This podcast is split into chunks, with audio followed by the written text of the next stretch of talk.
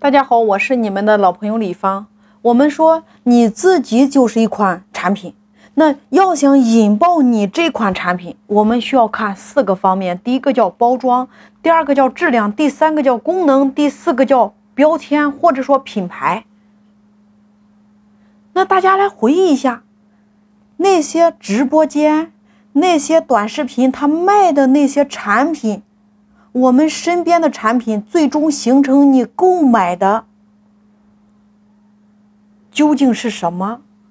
大家来闭上眼睛来想一下，就是你面前有四部手机，你刚好要买一款，你会选择哪一款呢？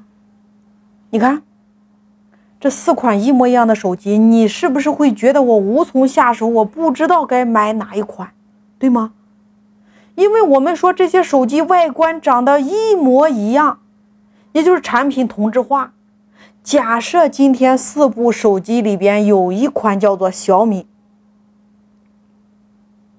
那么你会买哪一款呢？你一定是盯着小米这款手机。所以，在一个同质化的世界里边，实际上就是一场眼球的争夺战。在一个同质化的世界里边，你凭什么做出差异化？唯有你的品牌，或者说唯有你的那个标签。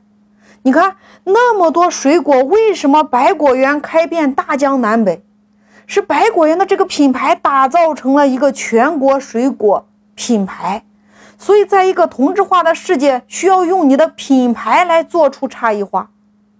我以车为例，如果大家要买一部车，在你面前有这个车的功能，有这个车的技术指标，有这个车的参数，你看，你是不是无从下手？但是，假如你面前的有红旗、有宝马、有奔驰，你是不是马上就有了价值的导向、购买的指引呢？你看。品牌的价值是不是就出现了？所以你看，在直播间，在音频，在短视频，主播经营的是不是自己的品牌？那薇娅叫做全球好物推荐官。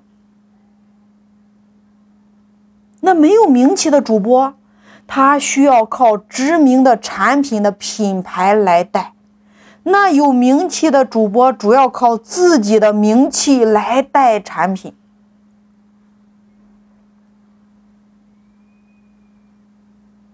对吗？大家来回忆一下这两句话。